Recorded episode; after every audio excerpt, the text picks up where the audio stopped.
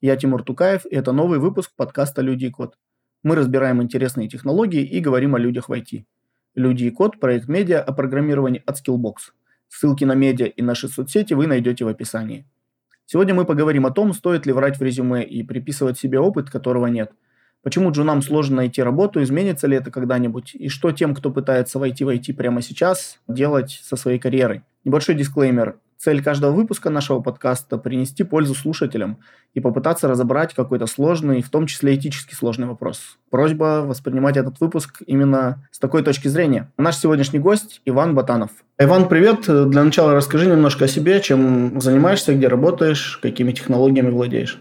А, занимаюсь я сейчас Ютубом, наверное, на этом стоит сфокусироваться. Вообще, я уже достаточно опытный тимлид, несколько лет уже тимлижу. У меня было много разных команд, они там сменялись и так далее. Аудитория может знать меня по Ютубу. У меня есть Ютуб-канал в офисе, есть Телеграм-канал, куда я пишу свои мысли. Есть еще второй канал Deploy, он пока маленький, там мы просто дурачимся. Я, конкретно я записываю новостные выпуски. Но еще будет много других форматов. Вот как-то так.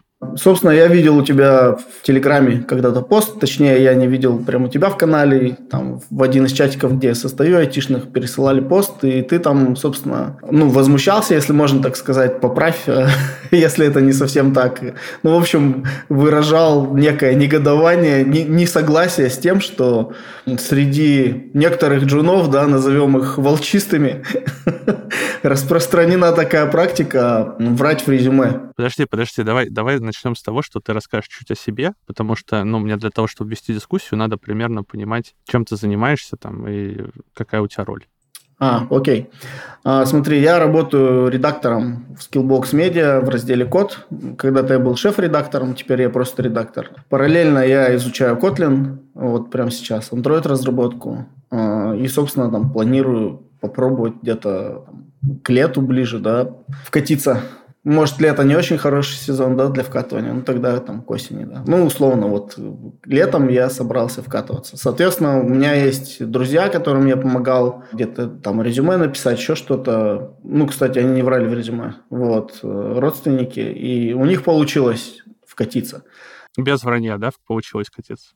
Ну, скажем так, с приукрашиванием, да.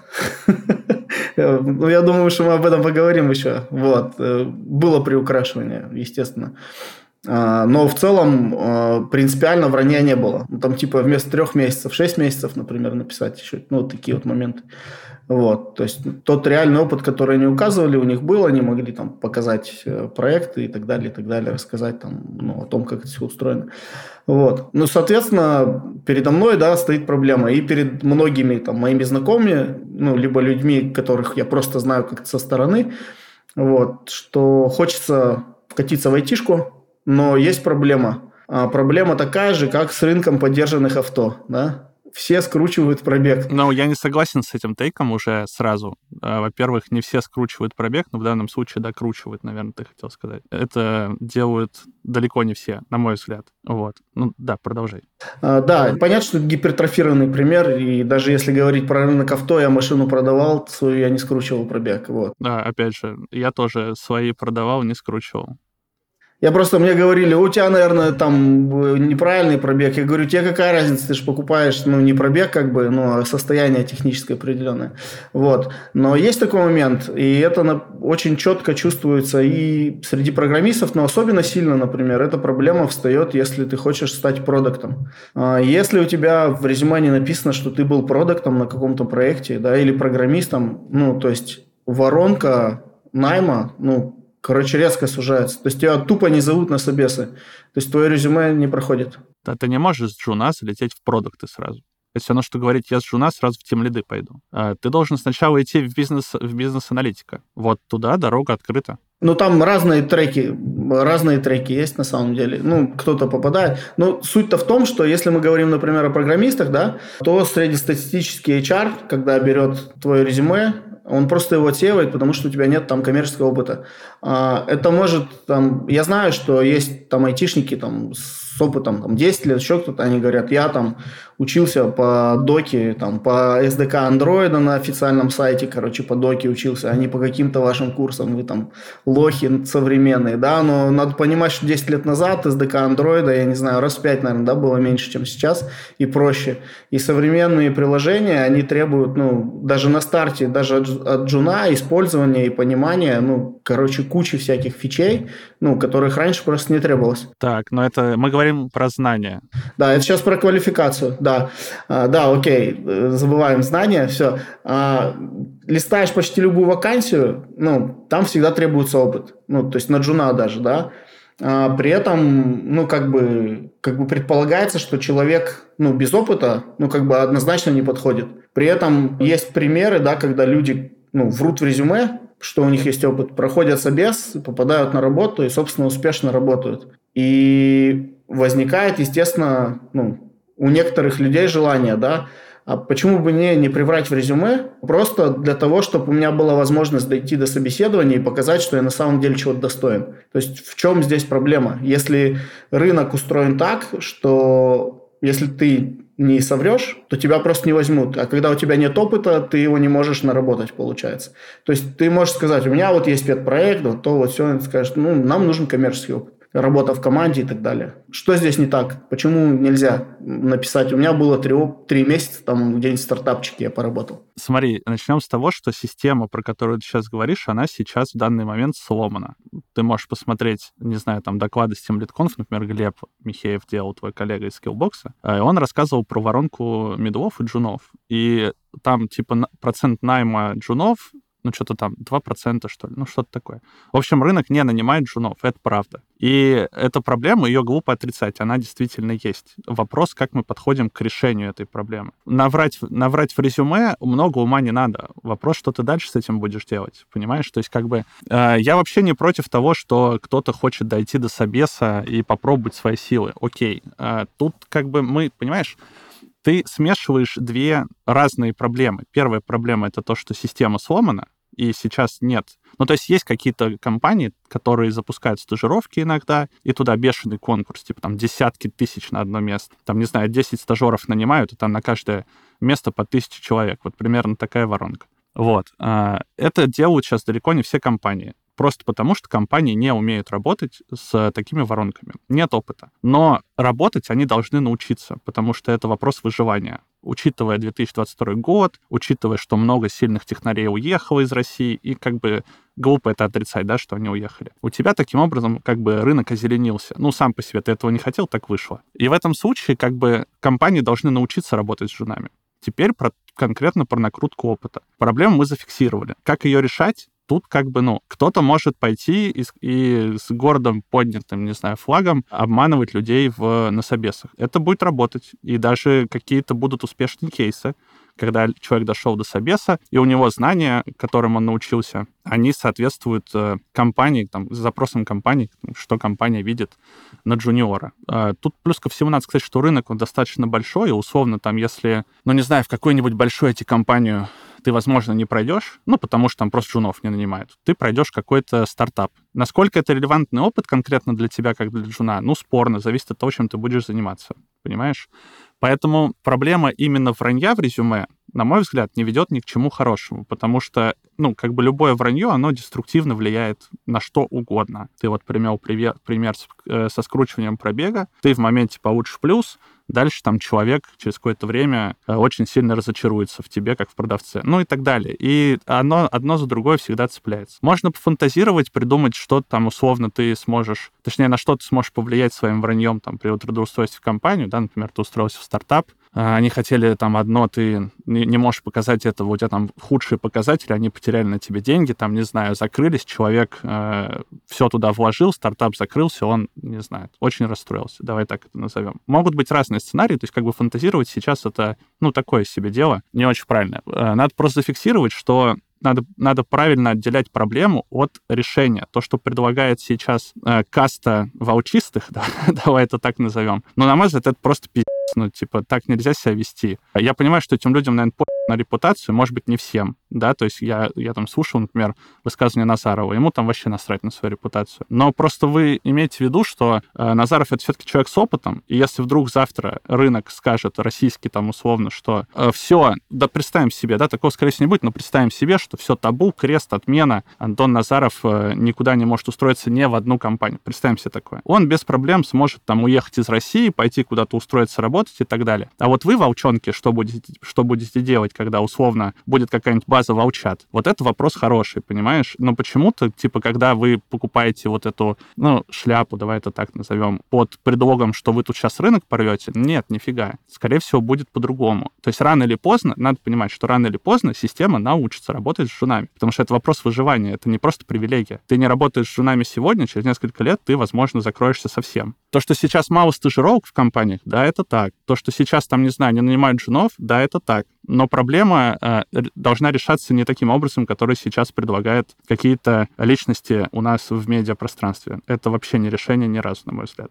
Смотри, я согласен с тем, что они, ну, прям much, короче, вот их решение, это прям, ну, что-то из ряда вон. Я общался с ребятами, которые, ну, собственно, на стороне найма, да, то есть они смотрят резюме, технари, не HR именно, а технари. То есть они говорят, я там волчар, я вижу по резюме, я прям вижу, что у них резюме практически под копирку написаны. Мне, говорит, ну, мне, мол, это супер очевидно.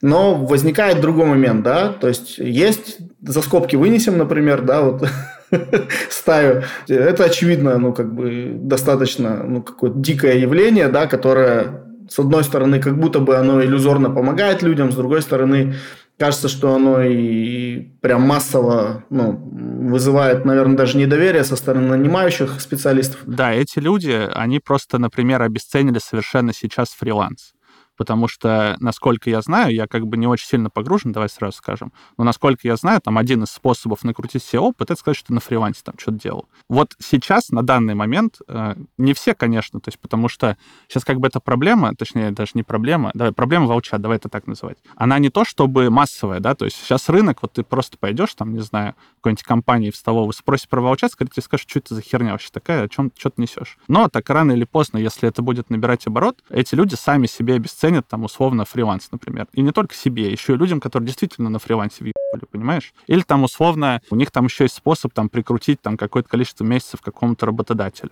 Но сейчас это работает, когда это прочухает рынок, когда система научится отсеивать волчат, просто будут там, не знаю, прозванивать, например. То есть рано или поздно э, лавочка это прикроется. Жить по принципу я, ну там, кто успел, тот и съел, ну можно, наверное, так делать. Просто кому-то моральные принципы позволяют, кому-то нет. Давай сразу скажем, что я тоже считаю, что количество годов опыта в резюме — это хрень какая-то. Она ничего не показывает. Просто решать проблему нужно не так. Ну, проблему того, что система наша айтишная не умеет работать с рынком джунов, она не так должна решаться. Но это какой-то бред. Это все что сказать, у нас есть, не знаю, там, сложно сейчас какие-то аналогии приводить, надо фантазировать, но ты понимаешь, есть какая-то проблема и деструктивный способ решения. Ну, типа, ни один нормальный человек не захочет решать ее таким образом, если он как бы, ну, сам по себе нормальных э, моральных каких-то ориентиров. Понимаешь? Да, но тут смотри, вторая проблема возникает. Вот ты, ты говоришь про систему, про философию, что система научится и так далее. Но, например, ну, человек прямо сейчас хочет вкатываться. И он чувствует, например, в себе какие-то силы э, действительно решать технические задачи. Но его тупо не берут, потому что у него в резюме нет опыта, да, никакого. Так пусть идет на фриланс. В чем проблема-то? Слушай, э, найти себе работу можно всегда. А, не надо говорить, что да, ты, может быть, не попадешь на стажировку в какой-нибудь там, не знаю, Яндекс, ВК, Сбер, Тинькофф, куда-то туда. Найти себе работу низкооплачиваемую для того, чтобы просто набить руку и получить опыт, слушай, но это задача решаемая. Не надо говорить о том, что ну, просто невозможно сейчас это сделать. Знаешь, почему э, нельзя так говорить? Сейчас тебе объясню. Потому что у тебя есть компании на рынке, их, э, она не одна, их дофига, которые представляют из себя уже не просто какую-то там низкую или среднюю айтишку, да, ну, там, я имею в виду по масштабу, а вполне себе такую большую. Я сейчас даже не говорю про компании там многотысячные, типа Сбера, там, неважно. А я говорю какие-нибудь аутсорсеры. Там сотни работает. Они рынок пылесосят, ну, э, ну, как тебе сказать, они выпылесосили просто все уже. Вакансия сеньора закрывается там полгода. Это, это как бы, ну, вполне себе такая цифра полгода, которая вполне себе может быть. Понимаешь? В этом случае маленьким компаниям ничего не остается другого, кроме как нанимать кого-то послабее, потому что к ним, ну, к ним просто не идут люди, которые, у которых больше опыт. Не надо рассказывать, что вы, ну, типа, что нельзя устроиться куда-то на работу. Нельзя устроиться в Яндекс Джуном? Да, точно нельзя, конечно. И то там проводят стажировки всякие и так далее. И стажировки проводит не только Яндекс. Просто там конкурс бешеный. Но тут другой момент. Смотри, например, я PHP-шник, да, PHP-шник, там, ну, не знаю, как правильно. Вот, я открываю, ну, что я делаю как джун, да? Я иду на Headhunter, правильно? Хабр карьеры, Headhunter. Я открываю, я, например, пишу на PHP. Окей, там дофига вакансий всегда есть, открытых для джунов именно. Там действительно много вакансий.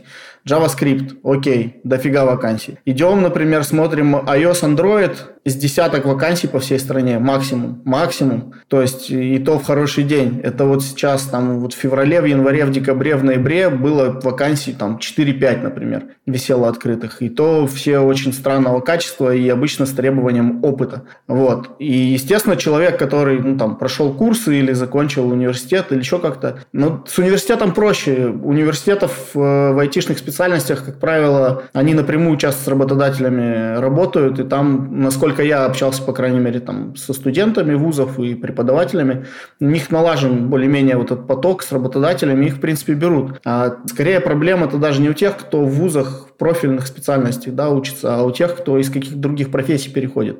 То есть без, без IT-образования. Я понимаю, но ты говоришь про, про, про айтишников. Я сразу это понял. Да, да, про айтишников. Да-да-да, естественно.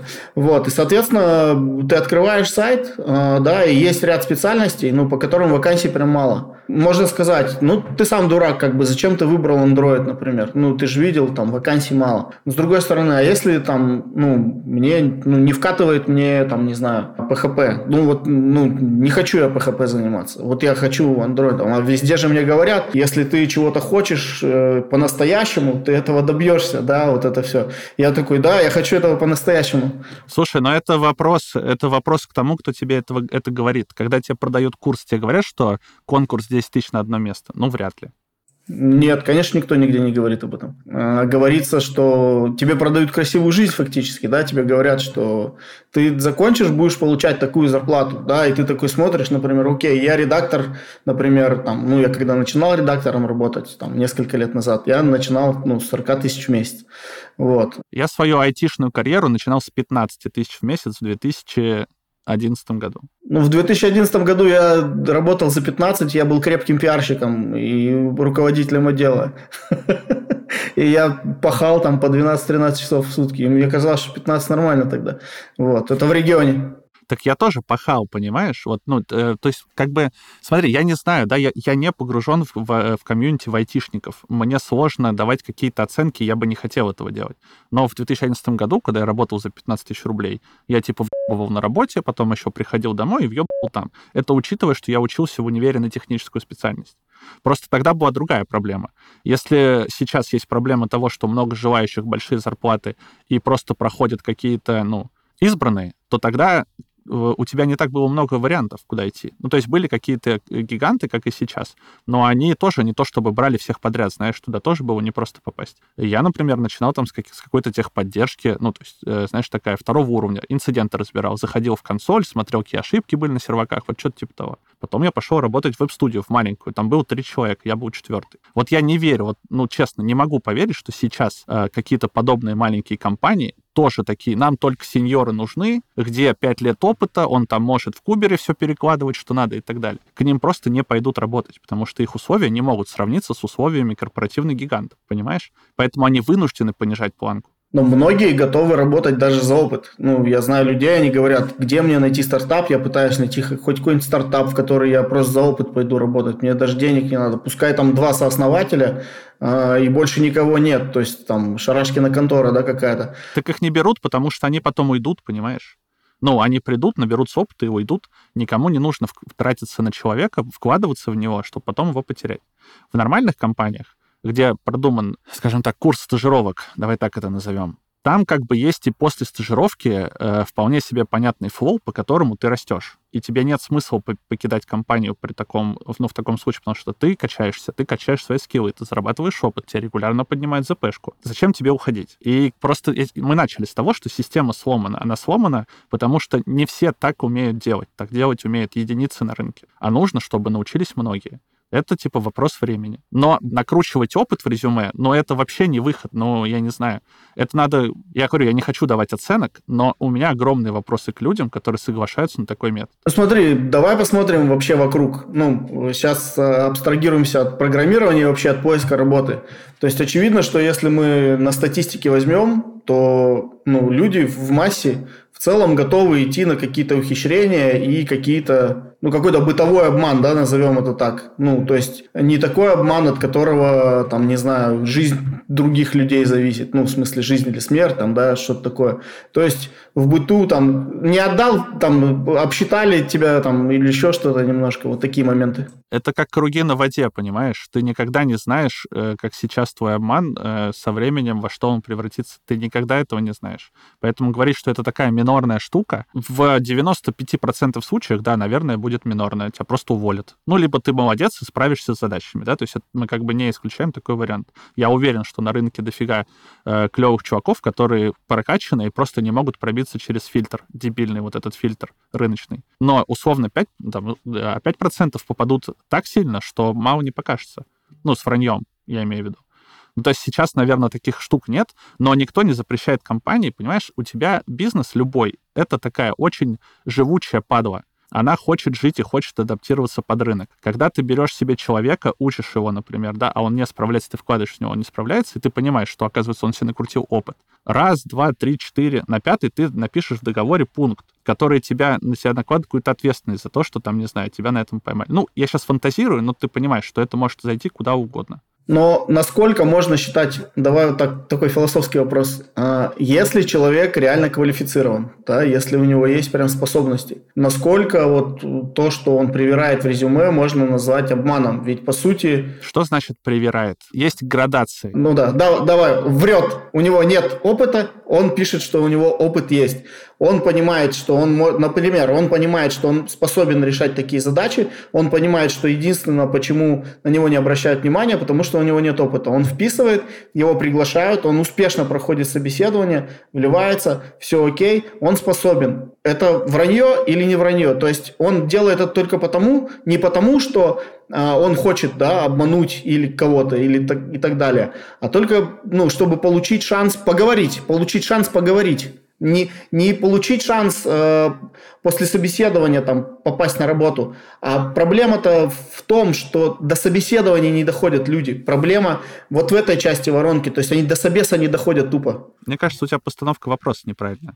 Ты говоришь, что, допустим, он приврет, э, точнее, наврет в резюме, у него нет опыта, он написал и пройдет собес. Откуда? И он знает, что он будет решать вот эти задачи, он с ними справится. Откуда он знает, что он справится с задачами, если у него нет опыта? Как это работает? Можешь мне объяснить? Нет, я не могу объяснить. Вот. Но... И я тоже не могу понять, откуда человек, который не имеет опыта э, ну, какой-то э, корпоративной разработки, продакшн разработки, откуда он знает, что у него есть э, силы знания для того, чтобы решать задачи, которые там. Может быть, ему об этом кто-то сказал на Ютубе? Ну, возможно, да. насколько этот человек, который ему говорит это на Ютубе, прав? Вот я бы делил типа на 10, насколько он прав, понимаешь? Потому что, смотри, у нас в целом в айтишке от компании к компании, ну, э, отличается все-таки там, не знаю, стек, э, инфраструктура, много чего отличается на самом деле.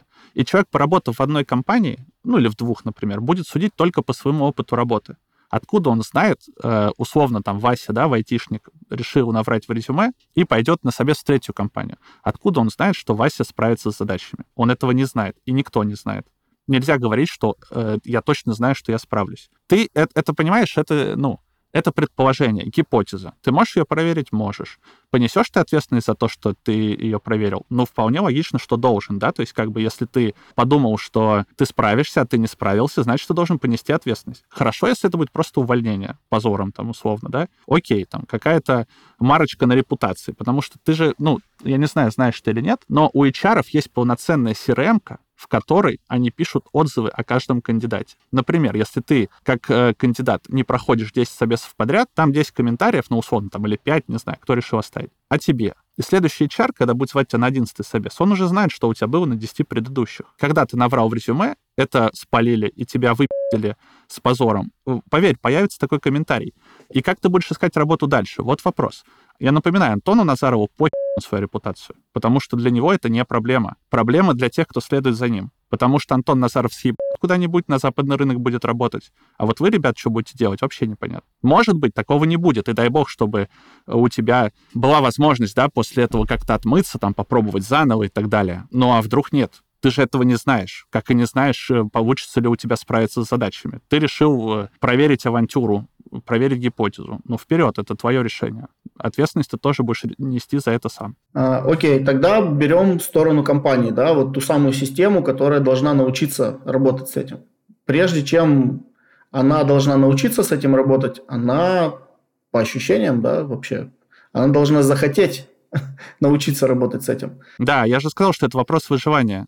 Есть ощущение, что она, что она не хочет просто, то есть она не собирается даже.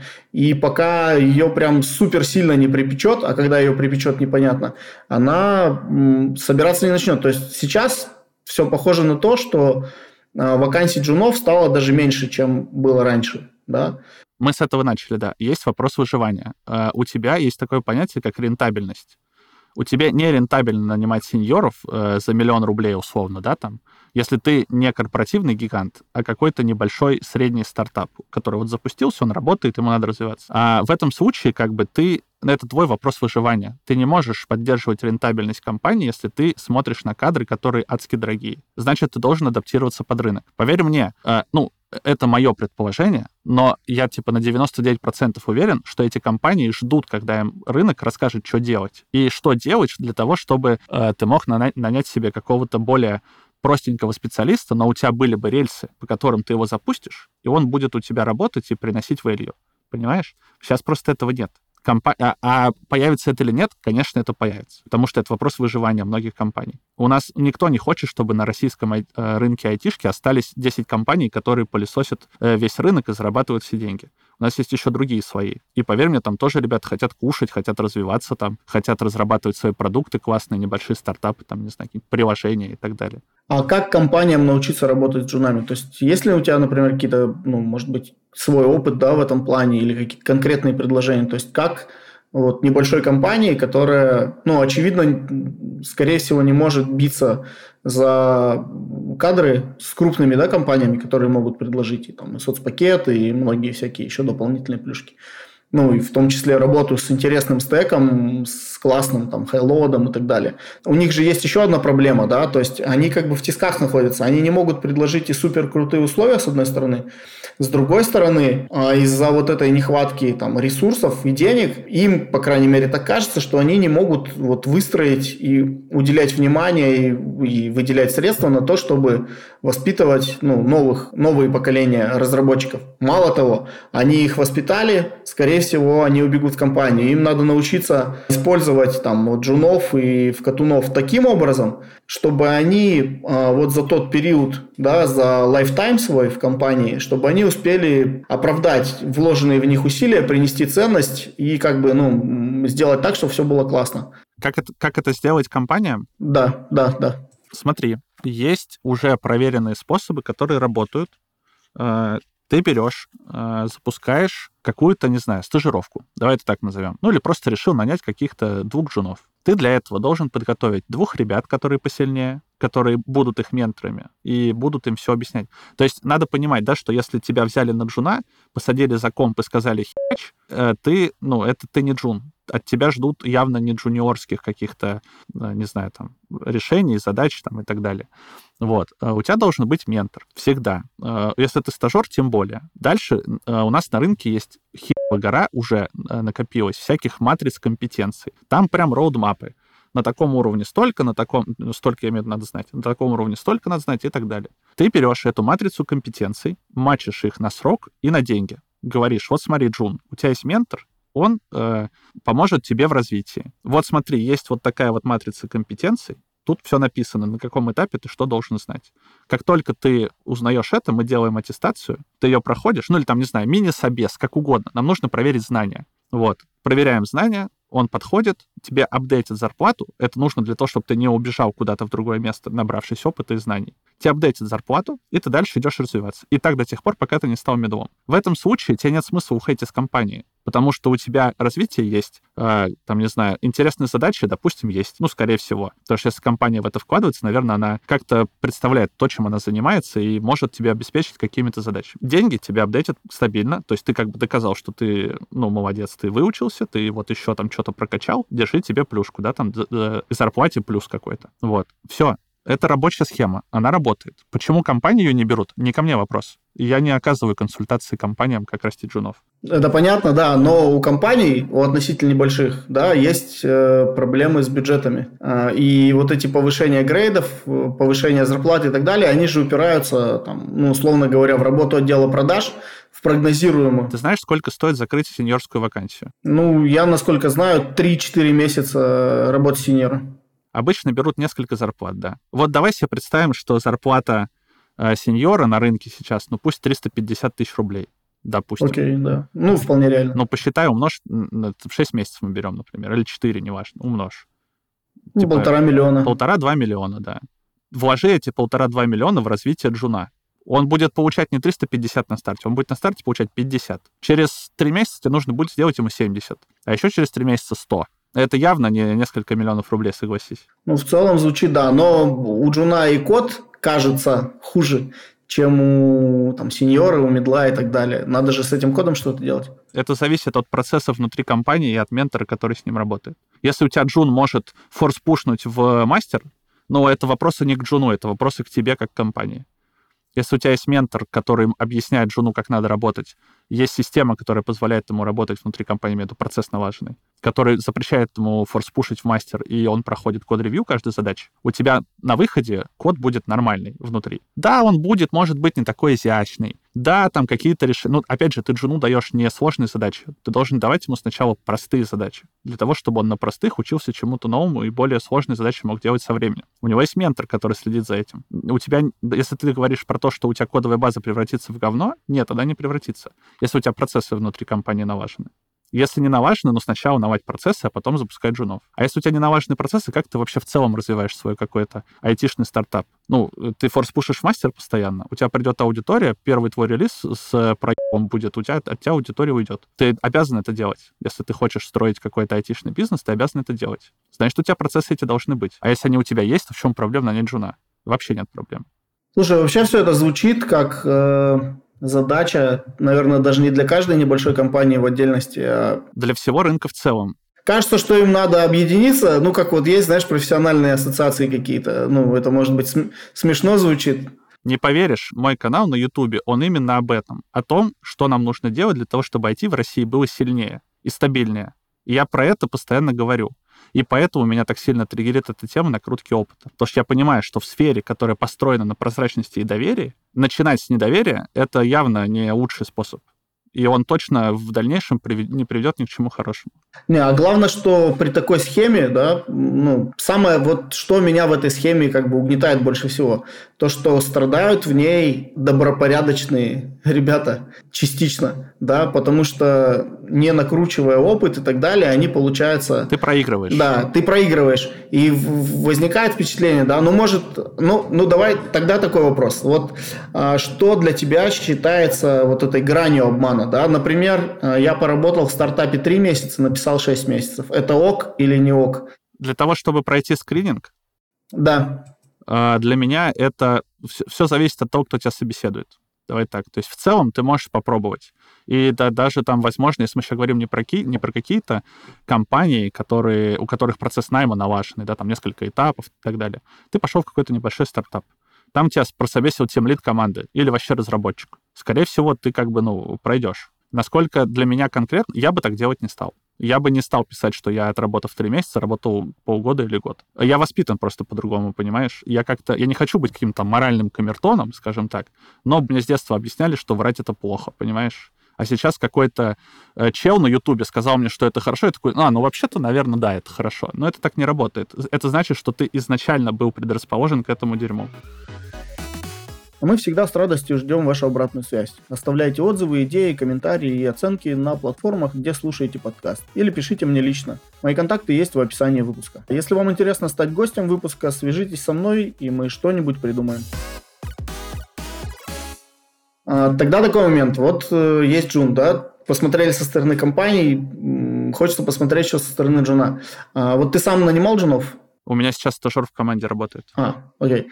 Вот, ну, наверняка ты отсматривал много резюме, да, которые до тебя доходили. Я нет. А, ты не отсмотрел, да?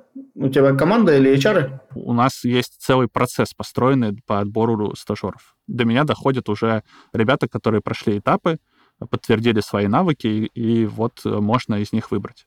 Типа того. 10 тысяч резюме я не просматривал, нет.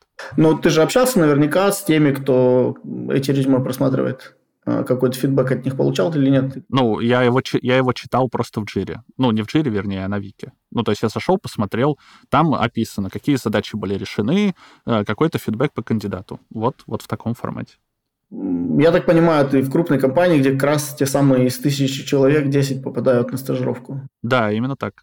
А у меня к тебе есть вопрос, кстати говоря. Э, скажи да, мне, окей, окей. А, вот ты, ты же в Skillbox е работаешь, правильно? Да, да. Насколько правильно топить за волчистость в работая в Skillbox е, когда у тебя подкаст выходит под брендом Skillbox а, когда, э, не знаю, там, Skillbox будет в какой-нибудь перебивке, насколько правильно говорить о том, что на, на, ну, обманывать в резюме — это нормально с точки зрения компании? Э, давай так, я не топлю за волчистость, вот. Меня интересуют моральные границы того, что происходит. Ты мне, ты мне когда в телегу написал, ты сказал, я как раз наоборот. Вот ты не любишь, а я считаю, что это норм. Я считаю, ну, давай, я объясню свою позицию. А, я не считаю, что это само по себе хорошее явление. То есть, на мой взгляд, рынок должен быть устроен так, ну, это идеал, да, там и все такое. Когда людям, ну, люди ну, да, ты сейчас скажешь, что это неправильное слово, да, но я его употреблю. Когда люди не вынуждены придумывать разные способы для того, чтобы дойти до собеседования. И назову это так, это эфемизм, да, но я именно так для себя это формулирую. Так и должно быть, я согласен с этим. Я, я это не формулирую так, что э, людей вынуждают врать в резюме. Нет, я это формулирую как люди вынуждены э, придумывать какие-то способы дойти до собеседования. Соответственно, часть этих способов э, участия людей, которые готовы на какой-то обман, скажем так, да, они привирают и таким способом доходят. Кто-то еще какими-то способами доходит. Да, то есть, ну, типа, каждый как умеет. И с этой точки зрения, ну, то есть, на мой взгляд, рынок устроен ну, нельзя говорить про рынок, да, что он устроен несправедливо, потому что рынок – это рынок, он, типа, ну, на таком уровне, скорее всего, сам примерно решает, да, здесь, ну, какие-то там большие финансовые акулы не влияют, да, на него, которые могут, там, не знаю, завалить какую-то компанию или так далее, да, то есть оно как-то регулируется само. Но в целом можно сказать, что рынок очень не то, что несправедлив, не то, что агрессивен, ну, короче, он достаточно жестко настроен по отношению к джуну, да, к тому, кто приходит в профессию. Так в чем проблема? Проблема. Придумывайте внутри скиллбокса какие-то коллабы с компаниями, инкубаторы, которые позволят туда переводить э, ребят. Понимаешь? То есть тут нельзя говорить, что вот у меня есть знания, и рынок так устроен, что меня никуда не берут. И значит, будьте просто... Делайте дальше, делайте больше. Делайте какие-то, э, не знаю, вот как, например, в Лиге А было. Да, там ребята попадали из... После курсов попадали на стажировку. Им там что-то даже платили но они получали реальный опыт, и эта штука работает, понимаешь? Просто получается, какая ситуация? Получается, что такие чуваки, как Глеб Михеев, например, это мой друг, который работает в скиллбоксе, он э, в день и ночь, отмывая репутацию скиллбокса и говоря, что это нормальная компания, что, типа, вы тут за добро, за то, чтобы менять образование в России и так далее. А потом мне пишет в личку чувак из Skillbox, который говорит, а я вообще за волчистость, кстати, ты знаешь? Вот это странная штука. Не-не, подожди. Нет, нет, нет, э, надо разделять, да, сейчас, о чем мы говорим. Э, у тебя сейчас смешение понятий некоторые. Вообще нет смешения понятий. Мы говорим про репутацию. Нет, нет, э, я сейчас объясню, почему. Первое, я не занимаюсь вопросами обучения в скиллбоксе, действительно ну, выстраивается процесс работы там, по стажировкам и так далее, и так далее. Есть отдел, который занимается трудоустройством, они реально работают, реально там взаимодействуют с компаниями и так далее. В Skillbox е над этим реально парятся, реально выстраивают. Я знаю это, я знаю внутреннюю кухню Skillbox а. Да, я не имею отношения, вот реально не имею отношения к образовательному процессу и всему остальному. Я, я редактор медиа. Так это же не важно. Нет, подожди, подожди. Я, когда ну, писал об этом, я писал ну, не как человек, который представляет позицию Skillbox а, да? Я говорил о том, что... Так ты делаешь брендированный подкаст. Понимаешь, как это работает? И я говорю, что вот у меня, а, у меня лично, да, мне кажется, что в этом есть определенный смысл. С точки зрения того, я сам не врал в резюме я когда делал резюме, я не врал в резюме ни разу. У тебя, значит, просто, у тебя, значит, просто идет смешение понятий. Есть понятие сломанной системы, и есть э, понятие деструктивной, э, деструктивного способа э, эту систему хакать, которая зиждется на проблеме. Проблему надо отделять котлеты от мух, понимаешь? Есть котлеты, есть мухи это хорошо отделять, когда ты находишься ну, уже на верхнем уровне этой системы. Когда ты сталкиваешься с этой системой, у тебя не всегда ну, хватает там, разума, да, а, философского подхода к тому, чтобы это все отделить ты сталкиваешься с проблемой, и, соответственно, ну, можешь начать действовать, может быть, не вполне адекватно, да, или еще как-то так. То есть э, это может быть, ну, довольно там травмирующий, да, даже опыт. То есть, когда ты отсылаешь там 50 резюме, 100 резюме, у тебя ни одного отклика просто, тебя даже не приглашают на собес. И это действительно, ну, людей парит. Это, это, это проблема айтишной системы нашей. И эту проблему, поверь мне, ее уже заметили. То есть э, твой коллега Глеб Михеев, например, рассказывал ровно об этой проблеме на последнем Тимлит конфе, который в 23 году был. Это, это типа вопрос времени, понимаешь, решения. Можете пока что, вот э, айтишники, которые нас слушают, э, потенциальные джуны, можете пока что набираться знаний еще больше, прокачивать свои скиллы, чтобы когда система поменяется, а это будет, ну, не так уж и далеко. Потому что, тебе говорю, это вопрос выживания когда у тебя стоит вопрос выживания, закрывается компания или мы учимся работать с женами, ты выберешь второе, чтобы к этому моменту проходить вообще с ноги открывать двери и проходить с помощью своих знаний э, собеседование на раз-два.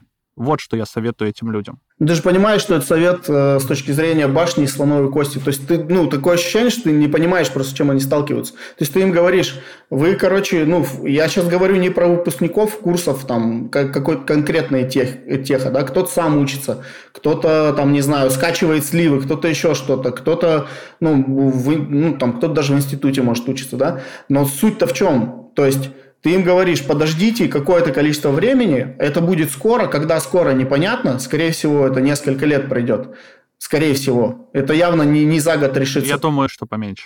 Даже год. Вот он готовый, ну, как бы, готовый выпускник, да, каких-то курсов или освоил как, там по какому-то родмапу, да, сам, э, то есть освоил. Ты ему говоришь, чувак, а теперь просто, ну, как бы, типа, под, сиди, сиди год, ты пробуй, да. Откликайся на вакансии, пробуй. Ходи на собес, если тебя зовут. А нет, а ему не будут отвечать просто. Ну, кто-то, а ответит. А кто-то один, один из трехсот. Это слишком радикальная позиция. Один из трехсот ответит замечательно. А ты пробовал 300 вакансий отправить? Ну вот реально, вот ты пробовал так отправить 300 заявок?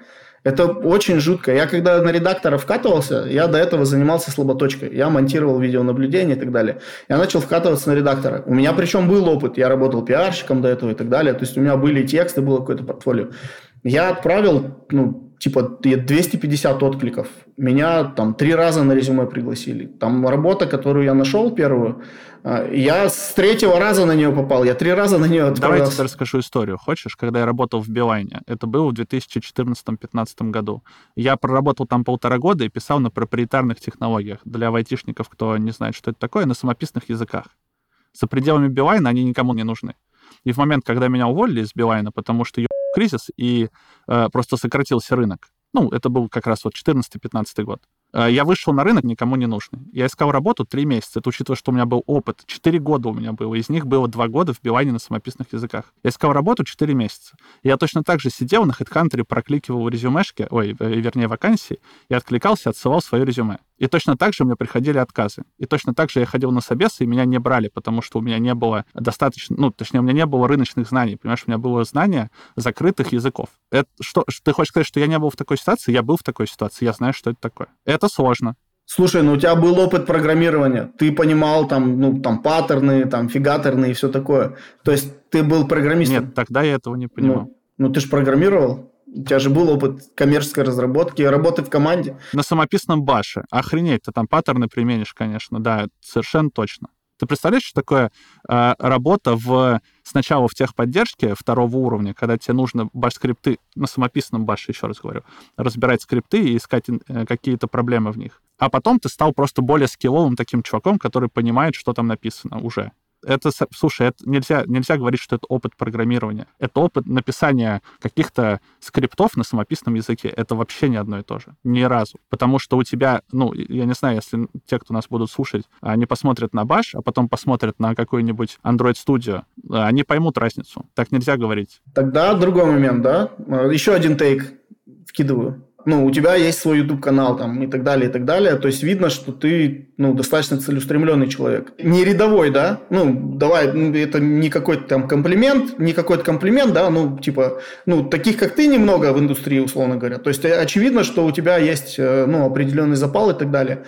А, и даже будучи джуном, ты этот там запал, видимо, реализовывал и, ну, тащил эту тему. Но признаемся честно, человек слаб, да, в, в массе своей. То есть... Так. И, типа, они отправляют там 50 заявок, не получают никакого отклика, и им просто плакать охота. Я просто общался с такими людьми. Они просто не знают, что им делать. То есть, а, я не знаю, типа, что делать. У кого-то есть там знакомые, да, которые могут помочь им там с резюме поработать, еще что-то. Кто-то говорит там, обратитесь там к э, менторам, еще что-то. Но он там, например, ну, ну, у многих людей и денег-то не так много, чтобы там еще на менторов тратиться. То есть и сил у них меньше, да, целеустремленности и так далее. Можно сказать, ну, значит, вы просто недостаточно хотите. Тогда вам здесь не место. Не, я так не считаю, кстати. А, ну, смотри, определенно есть э, вопрос целеустремленности, про который ты говоришь конечно, как бы, ну, слушай, мы живем в капитализме. Э, когда ты живешь в капитализме, э, естественный отбор, ну, ты понимаешь, в каком смысле я про это говорю, это штука, которая типа основана, ну, капитализм основан на этом. Поэтому здесь сейчас странно говорить про то, что кто-то менее целеустремленный, кто-то более. Блин, так было всю мою жизнь. Всю, мы живем, еще раз говорю, в капиталистическом обществе оно на этом основано. А второй момент про то, что э, ты спросил про то, что типа вот 50 откликов и нет, э, нет ответа. Типа, мне хватит сил, то есть мне хватит сил продолжать дальше. Я типа, я знаю, что такое маркетинговая воронка. Я знаю, что ты, чем больше ты льешь наверх, тем больше шансов, что ну внизу что-то выйдет в конце да, концов. Да, да. Пусть что-то не очень адекватное, но ты зацепишься за вакансию и так далее. Вопрос целеустремленности у меня на самом деле есть на это э, ну, типа, следствие, да, вопрос, который вытекает из предыдущего. А попав в компанию, уверен ли ты, что тебе хватит целеустремленности и запала, для, столкнувшись с реальным опытом, с реальным опытом разработки, для того, чтобы дальше продолжать? Если ты сейчас не можешь там условно справиться с какими-то первыми трудностями, что тебя будет ждать дальше? Ты думаешь, что ты, попав в компанию, сразу будешь писать и там э, прекрасный код со смузи в руках. Скорее всего, так не будет. Опыт корпоративной разработки — это не какие-то розовые пони. Это не, блин, сидеть на облаке, понимаешь? это немножко по-другому. И это очень сильно еще зависит от компании. Если мы говорим не про какие-то, э, не про каких-то корпоративных гигантов, а про какие-то такие небольшие компании, там вполне могут быть какие-то овертаймы. Например, я тебе рассказал историю, как я, как, как меня, когда уволили из Билайна, что я делал. Я попал после этого в компанию, в которой я овертаймил просто как не в себя. И еще на меня стоял директор орал, потому что она была эмоционально неуравновешенной. Она орала просто на нас, на всех, что мы, типа, плохие люди, мало делаем, понимаешь? Можно попасть в разную компанию. И дай бог, чтобы ты попал в компанию, где тебе смузи будут приносить. Но мой опыт показывает, что далеко не все такие. Поэтому вопрос целеустремленности стоит очень остро. И если у тебя нет целеустремленности, чтобы пройти скрининг, точнее фильтр для того, чтобы попасть на скрининг, а, то у меня большие вопросы к тому, что ты будешь делать дальше. Тут опять же, теперь я буду говорить. Тут важно различать. А, одно дело, вот эта целеустремленность в получении работы, другое дело в самой работе. То есть большинство людей, которые работают ну, на обычных работах, не в IT, они даже, ну, то есть в IT при самом там, плохом отношении к ним, они будут себя, скорее всего, чувствовать гораздо лучше, чем на прежнем своем рабочем месте. Я правда говорю, я работал на стройке, я много где работал. Я тоже, я работал грузчиком. Ну да, ты же, ну, все это проходил. И овертаймов там больше, там еще и по морде бьют иногда. Вот. Там матом как бы с тобой разговаривать, это как бы за здрасте, да, то есть неуважение системы к тебе, еще больше, скорее всего, ну, ча- часто больше тебя заставляют ехать там в другой конец города за 30 тысяч рублей в месяц, да, и там как бы типа смену стоять и так далее, и так далее. Тебя считают винтиком, не человеком и так далее, и так далее. То есть и в целом кажется, что у людей есть запал и целеустремленность, дойдя уже до работы, там закрепиться и за- зацепиться за это но нет, но нет целеустремленности пройти, отклик, сидеть, откликаться на HeadHunter по вечерам. Ну, ну, ты серьезно сейчас про это говоришь? Представим себе человека, который привык въебывать. Ну, вот он э, такой работяга, да, трудяга. Ты хочешь сказать, что у него по приезду домой нет э, мотивации сидеть, нажимать, откликнуться на HeadHunter? Да, это другое. Знаешь почему? Потому что когда э, ты фигачишь на работе, ну, как бы у тебя все понятно. Когда ты откликаешься на HeadHunter и через 50-100 откликов тебе ничего не пришло, тебе даже не отвечают, или тебе отвечают шаблоном на HeadHunter, ты просто понимаешь, я нахрен никому здесь не нужен. Я вообще, ну, кусок говна, короче. Я никому не нужен здесь. Все, это совсем другое. И ты как бы говоришь, это значит, я, не, я ничего из себя не представляю. Альтернатива какая? Ну, вот я и пытаюсь на это выйти. Так у тебя альтернативы в этом случае нет, понимаешь? В, вот это и есть вопрос мотивации и целеустремленности. Если у тебя есть альтернатива, например, э, вот ты сейчас вот в этом положении, и ты можешь откликаться на HeadHunter или пойти куда-то в другое место и зарабатывать какие-то деньги. У тебя есть, здесь у тебя есть как бы выбор, ты можешь выбирать. Когда у тебя нет выбора, единственное, что ты можешь делать, это продолжать пробиваться и продолжать, э, ну, как-то достигать своей цели. Вот и все. Это так работает. У нас мир так устроен. Ну, то есть, короче, если ты джун, там, будущий, будь готов к тому, что тебе придется просто, ну, типа, сидеть и там полгода откликаться на вакансии и терпеть это все. Я тебе не так сказал. Мы начали с того, что в системе есть проблема в айтишной, и ее уже решают. И вопрос времени просто это решение, понимаешь? И это вопрос выживания для компании. И значит, это решение не будет долгим. Скорее всего, оно будет в ближайшем будущем, ну, в какой-то перспективе. Не завтра, не через месяц, но и не через пять лет. Потому что через пять лет уже может компании не быть, если они научатся работать с женами. Но ты сказал, что все это время э, человек должен не сидеть, а продолжать учиться и откликаться. Да, конечно. Потому что в момент, когда система будет готова тебя принять, у тебя будет огромная фора для того, чтобы зайти в эту систему и при этом не нарушить никакие свои моральные принципы. Не знаю, как для слушателей, для меня моральные принципы очень важны. И по моему контенту это видно. Ты знаешь, сколько раз мне предлагали сделать платное интервью? В месяц прилетает несколько предложений. Ну, я догадываюсь, потому что даже мне прилетает, ну, в бренд-медиа как бы. Я ни одно еще не сделал. Это моральные принципы, понимаешь? Ну, вполне понимаю. Я подозреваю, что, что у многих людей эти моральные принципы работают по-другому. Вопрос ответственности мы тоже уже заранее чуть-чуть проговорили. Ну, чуть раньше в подкасте. Я подумал, что достаточно весомый аргумент, что моральные принципы могут не работать, когда тебе кушать нечего. Это проблема. И в этой ситуации каждый сам решает. У меня вопрос к этим людям, как они жили до этого. Наверное, у них как-то получалось жить и не идти э, нарушать свои моральные принципы. Могут, у всех людей они могут быть разные. То есть у кого-то, не знаю, там, не перевести бабушку через дорогу, это уже трагедия, да, то есть разные люди есть. А для кого-то э, совершенно нормально какие-то вещи, для которых другие ненормальные.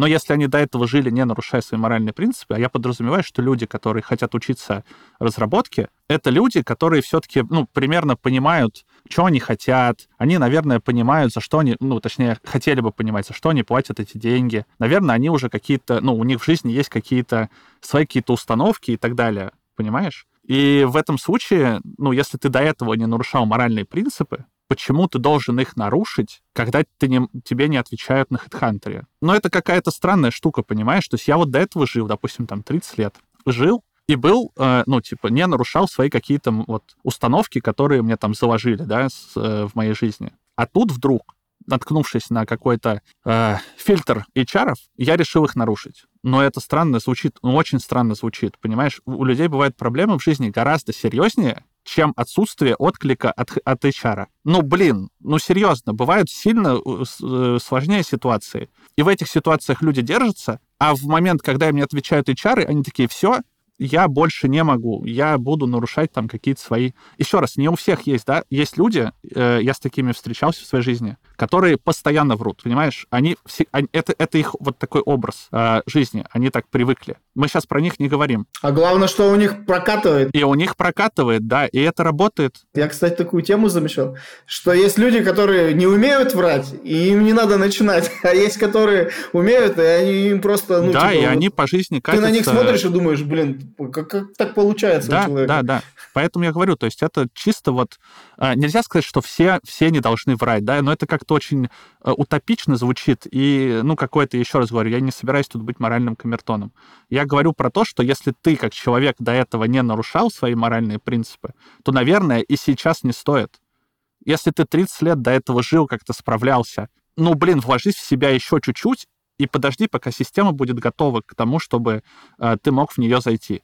Не надо, если там Назаров завтра вранье с, э, в резюме станет э, читаемым, и это прекратится, и Назаров скажет, ну, для того, чтобы теперь нам проходить, давайте, не знаю, там, ну, какую-нибудь еще штуку придумай, которая хуже, чем вранье в резюме, там, да, Будем скидываться в общий фонд и покупать HR в крупных компаниях. Да неважно, да. Вот запустит МММ.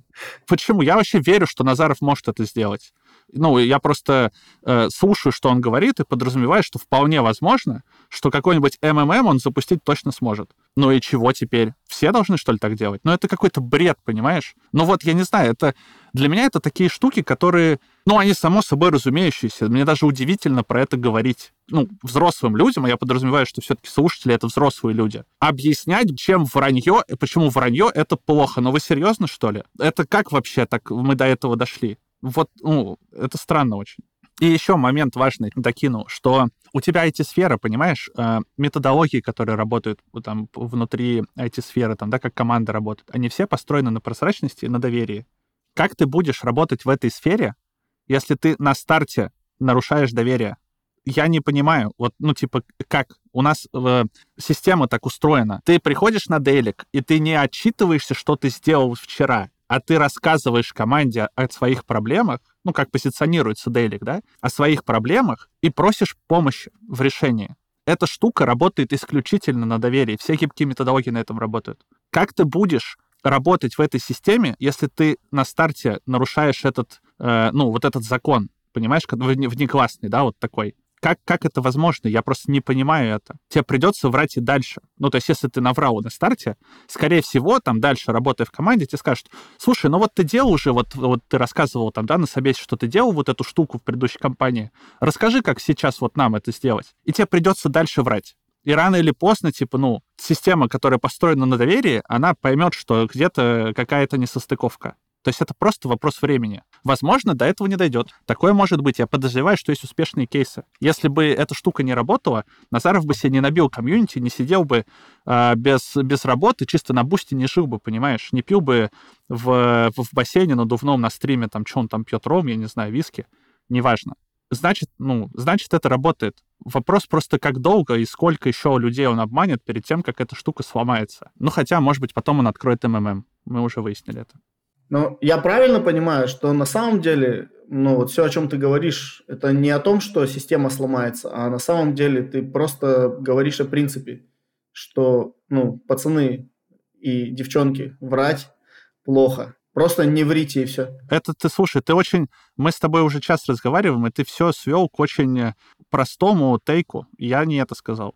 Я сказал о том, что система действительно сломана. И Назаров — это конъюнктурщик, который просто на этой проблеме решил э, как-то ну, не знаю, хайпануть, сорвать как, как, каких-то денежек и так далее. Но рано или поздно система починится. И, и это будет рано, потому что рынок, я тебе говорю, 2020 год показал нам, что если ты не умеешь работать с женами, ты умираешь.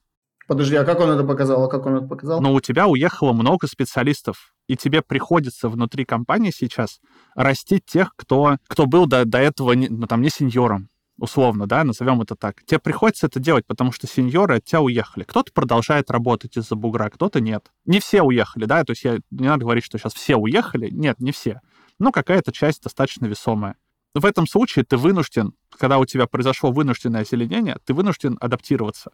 Поэтому, ну, это просто вопрос времени. То, что я свел к теку, да, ты говоришь, что упростил, я упростил не всю проблему. Я пытаюсь понять вот что. Ну, то есть, я тебя слушаю, ты приводишь аргументы и так далее, да, но кажется, что, ну, то есть глубинный самый аргумент, который за всем этим стоит, это, ну, не то, что там честность – это выгодно, да, потому что, ну, кажется, что нечестные системы вокруг работают, да, всякие и так далее, и с ними как будто бы там в других сферах, ну, все более-менее окей продолжает, да, быть.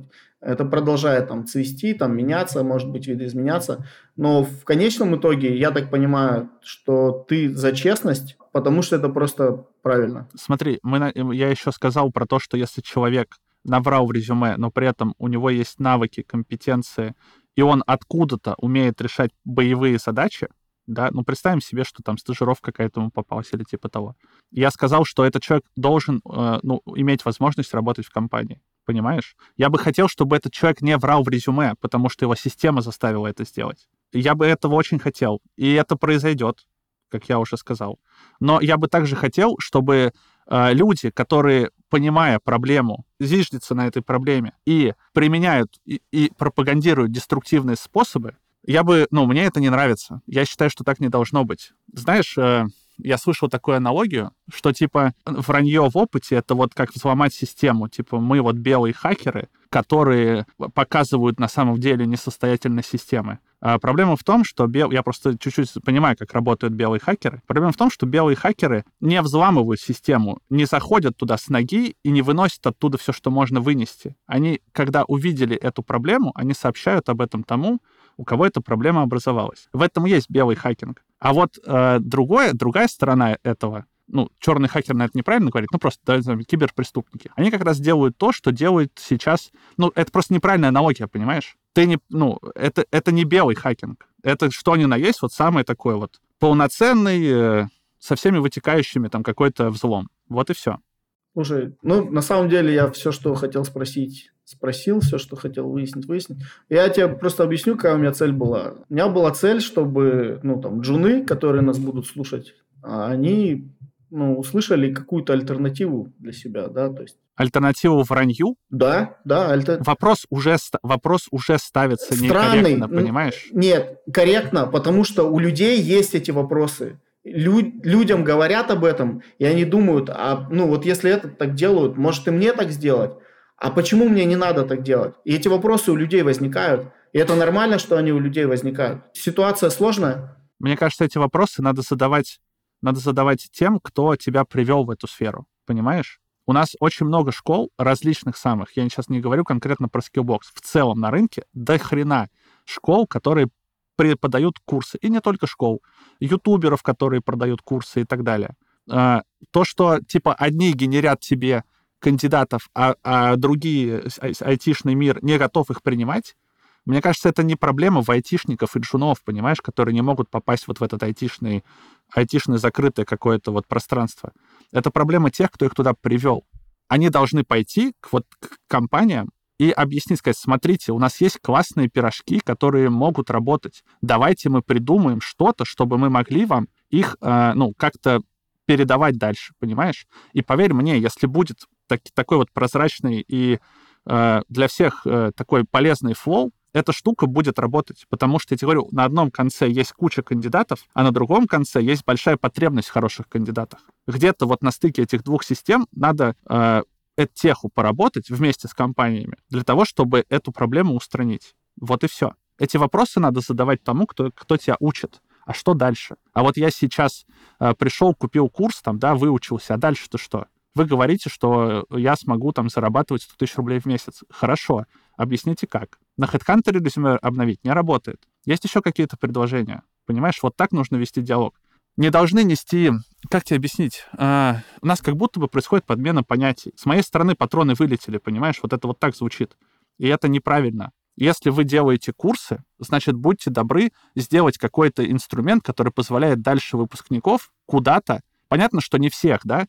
Понятно, что есть ребята, которые не доходят до конца. Понятно, что есть те, кто дошли, но у них навыков недостаточно. Сделайте отбор жесткий, но сделайте так, чтобы этот отбор, на, э, на этот отбор мог попасть каждый. Чтобы ты не сидел, не кликал там 300 вакансий, да, в надежде, что тебя пригласят на собес, а чтобы ты точно знал, что пройдя курс, у тебя будет какой-то выпускной экзамен, не знаю, ну что-то такое, после которого Если ты прошел удачно, там, на отлично, допустим, да, у нас нет, здесь нет никаких, представим себе, что нет никаких полутонов, и ты либо проходишь на отлично, либо не проходишь. Пусть даже так, хорошо, мы сузим воронку, но э, сделайте так, чтобы те, кто молодцы, прошли на отлично и выучились, пусть э, у них будет применение дальше на рынке. Примеры такие есть. Я говорю, это Лига А. Долгое время она именно этим и занималась, и занималась успешно. Почему никто, кроме HTML Академии, не сделал Лигу А, я не понимаю.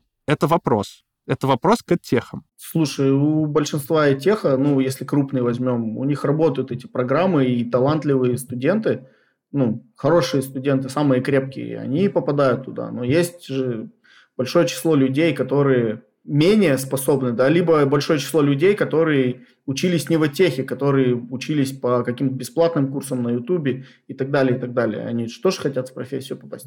Слушай, ты когда, смотри, ты когда идешь получать высшее образование после школы, тебе как бы говорят, что это вот билет в жизнь. Не пойдешь э, получать высшее образование, будешь работать дворником, ну, условно, да, там, неважно. Ну, каким-то низкоквалифицированным трудом будешь заниматься. И люди платят за высшее образование деньги, для того, чтобы получить диплом. Большие деньги. Большие деньги, да.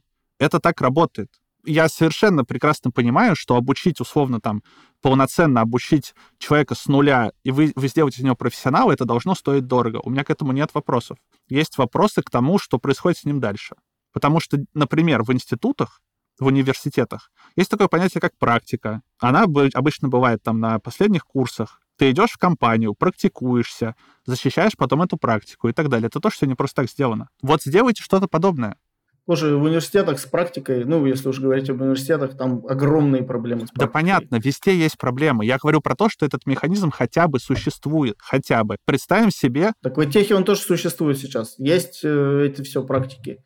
Над этим всем работают, это все внедряют активно и так далее, и так далее. Ну, все равно остается число людей, не охваченных понимаешь, неправильно перекладывать, неправильно перекладывать ответственность на IT-компании, потому что эта ответственность размазана по рынку. Если мы говорим про айтишников конкретно, э, мы сейчас не берем там то, что компания не умеет работать конкретно с джунами. Если мы говорим про айтишников, которые пришли в надежде на то, что они получат профессию, у тебя проблема размазывается. Здесь нет одного виноватого. Это как бы комплексная проблема с разных сторон. И все участники этой проблемы должны принимать решения и что-то делать для того, чтобы эту проблему решать. Накручивать опыт в резюме — это явно не решение проблемы, согласись.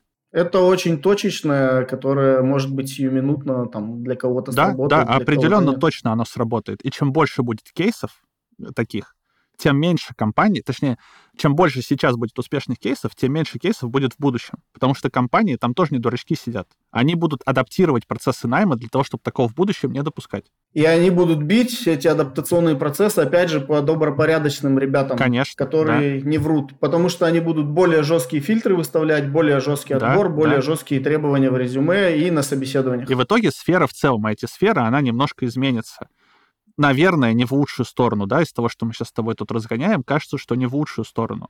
Но я подозреваю, что таким людям, как Антон Назаров и тех, кто его последует, им, в принципе, по понимаешь? Им важно, что сейчас, потому что они же как говорят, важно, что я сейчас заработаю, у меня вообще по после нас хоть потоп. Ну а что ты таким людям скажешь? Ну, что мне им надо сказать?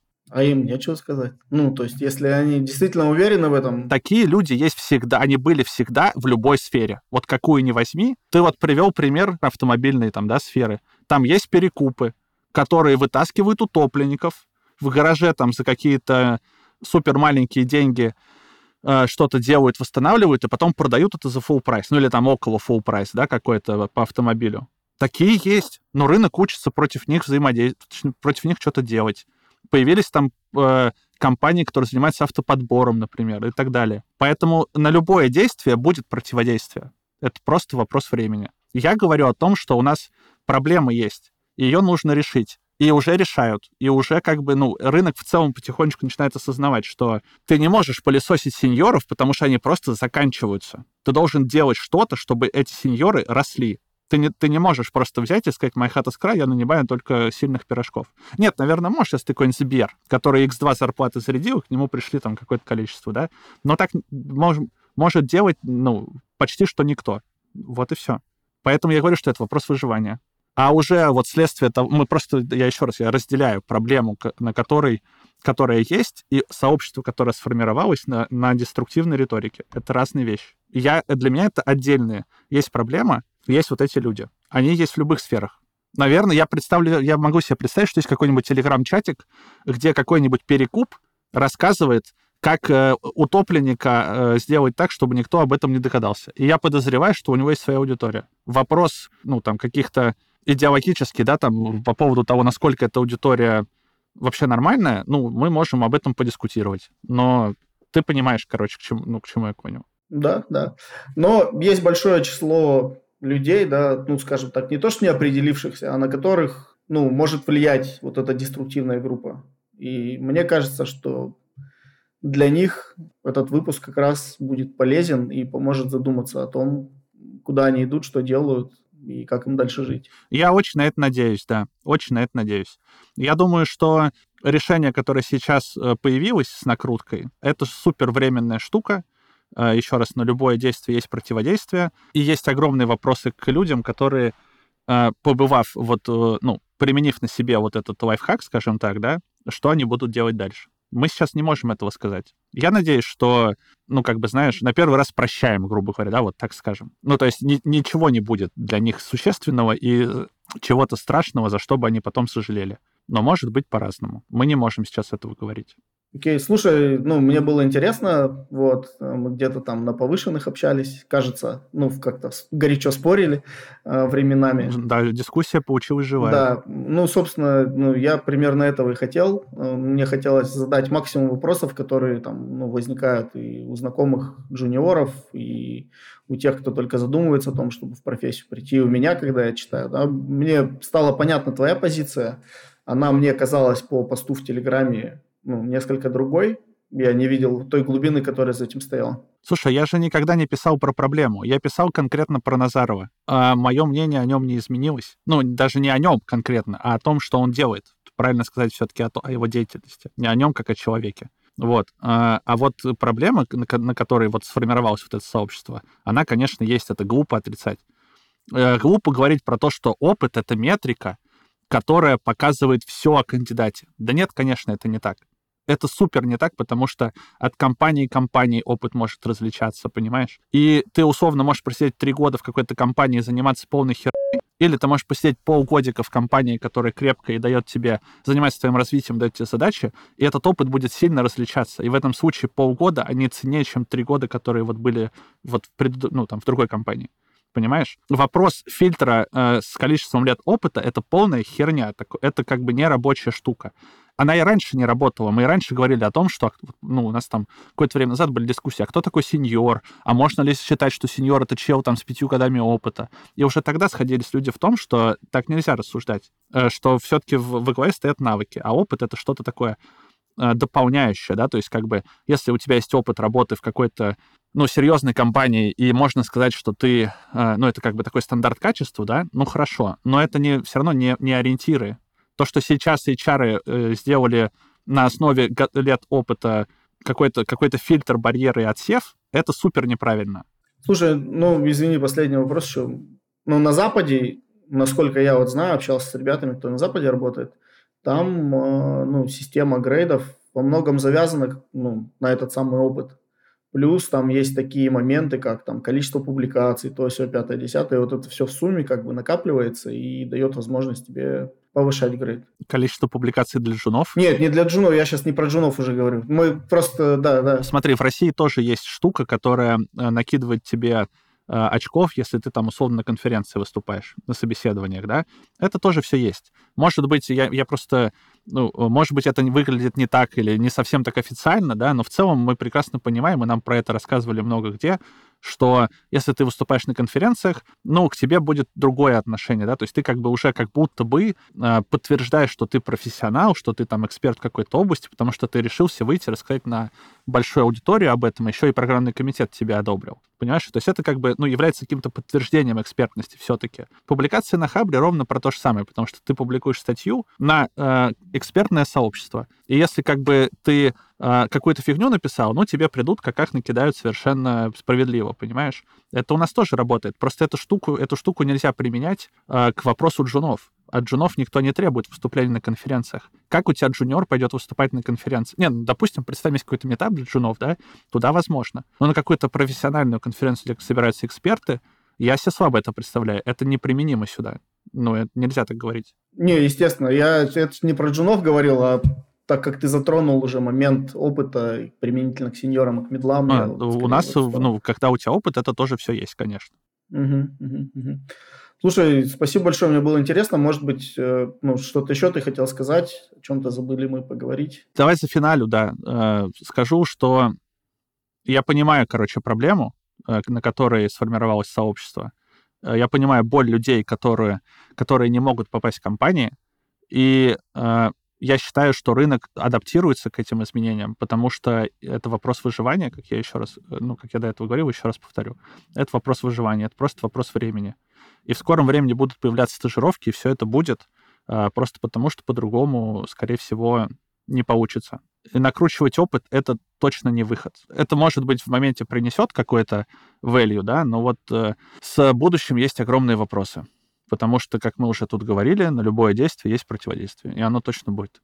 Да, спасибо. Ну, что я могу сказать, ты меня укатал в сегодняшней дискуссии. Вот, если вначале я, я был несколько, ну, не определившийся товарищ, да, даже, может быть, там, в сторону того, что, а может быть, действительно в сложившейся ситуации стоит людям привирать в резюме, то в целом пришли к тому, что, ну, я, в общем, разделяю теперь твою точку зрения. Есть альтернативные способы, конечно. А и, и, и не надо думать, что вот сейчас, в 23 году, так сложно попасть, а вот 10 лет назад было что-то другое. Тогда рынок был уже, и, ну, проблемы были плюс-минус те же самые. Если у тебя нет релевантного какого-то опыта, вот, э, ну и знаний, соответственно, то как бы сорян. Тогда вот, я рассказал свою историю, была ровно та же самая ситуация. С вами был Тимур Тукаев. Слушайте наш подкаст на разных платформах, ставьте звезды, оставляйте комментарии и делитесь с друзьями. Хорошей недели. Пока.